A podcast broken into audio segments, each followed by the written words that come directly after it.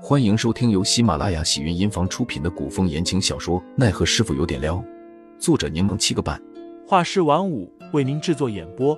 一场古言爱情、官场恩怨的大戏即将上演，欢迎订阅收听。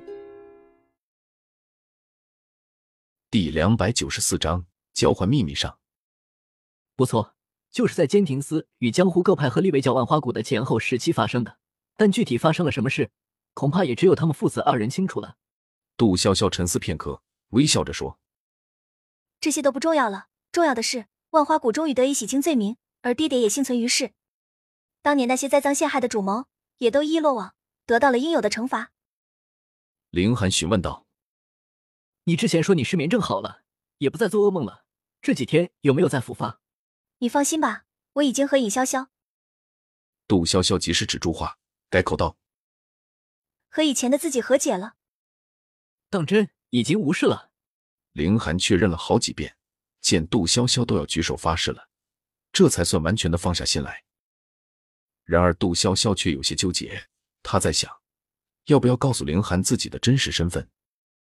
可是穿越这种事，只怕他说了，凌寒也不会信吧？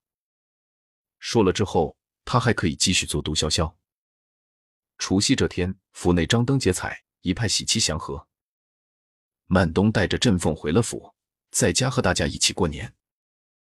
原本杜潇潇是想邀请白灵他们一起过来过年的，但白灵要研究一种用于治疗振凤的特制药，又不喜热闹，便推拒了。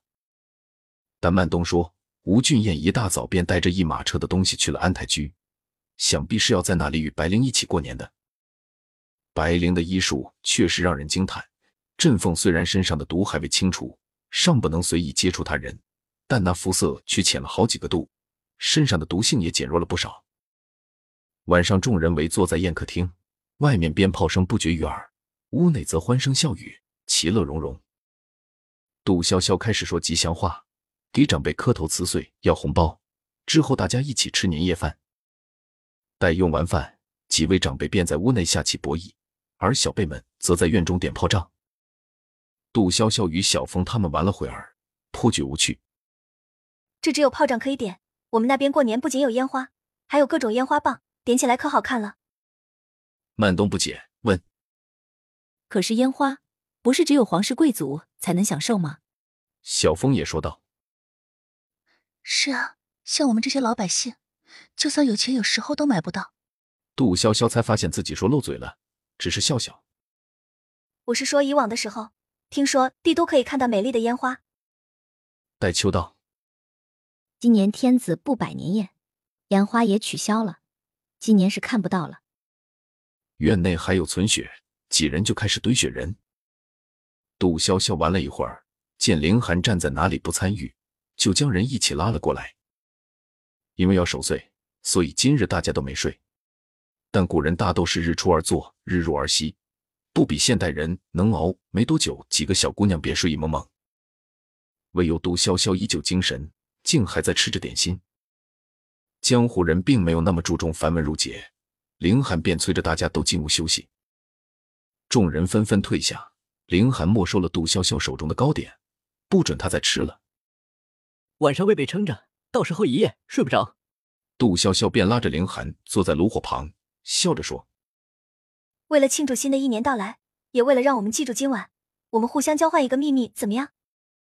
见杜潇潇那双漂亮的眼睛紧紧的盯着自己，凌寒不知道他又在打什么鬼主意，随口应道：“那你先说。”“不行，我这个可是个惊天大秘密，必须你先说。你说的让我满意了，我才能告诉你我的秘密。”凌寒笑道：“这样吃亏的不得是我。过年要说吉祥话，什么吃亏？”咱们这叫推心置腹的沟通交流，让我们彼此更加了解对方，以加深和巩固你我二人的感情。杜潇潇向来会说歪理，凌寒倒也不介意杜潇潇知道自己的所有事情，于是他说了自己的第一个秘密：我其实喜欢你很久了，只是一直隐藏的很好，就连师傅都未察觉。杜潇潇听完十分得意，却故意说道：“你这算是秘密？”见凌寒不满的挑眉。杜潇潇嘿嘿的笑着说：“那你挺能装，不是挺隐忍的啊？但这个秘密不够大，不够刺激你再说一个。听众老爷们本集已播讲完毕欢迎订阅专辑投喂月票支持我我们下集再见。